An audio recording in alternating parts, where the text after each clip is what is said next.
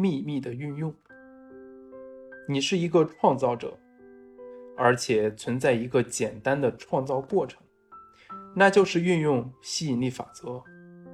世上最伟大的人物和导师们，已经通过无数种形式，与他们美妙的作品分享这个创造的过程。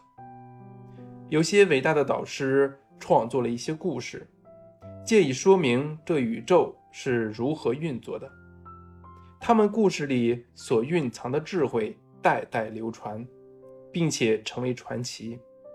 许多活在现代的人，并不晓得这些故事的精华，其实蕴含着生命的真理。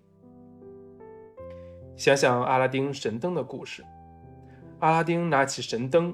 拭去灰尘，结果冒出了一个巨人。那巨人总是说一句话：“您的愿望就是我的命令。”这故事现在流行的版本都说只能许三个愿望，但如果你回溯这个故事的源头，其实愿望绝对是毫无限制的。想想其中的含义吧。现在。让我们将这个比喻运用到你的生活中去。记住，阿拉丁是个一直在寻求他自己愿望的人，而整个宇宙就是那个巨人。传统中对他有许多不同的称呼：你神圣的守护天使，你更高的自我。我们可以把它贴上任何标签，你可以选个最适合你的。但每个传统名字都告诉我们，有个比我们更大的存在，而那个巨人总是说一句话：“您的愿望就是我的命令。”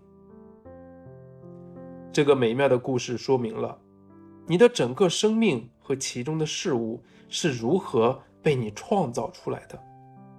这个巨人对你的每个愿望都是爽快的答应。这个巨人。就是吸引力法则，他一直都在，并且总是在聆听着你的所言、所思和所行。这个巨人认为，凡是你所想的，就是你要的；凡是你所说的，就是你要的；凡是你所做的，就是你要的。你就是宇宙的主人，巨人就是来服侍你的。这个巨人从不质疑你的命令，你一想，这个巨人就会立刻从宇宙那儿弄来人、情境和事件，来完成你的愿望。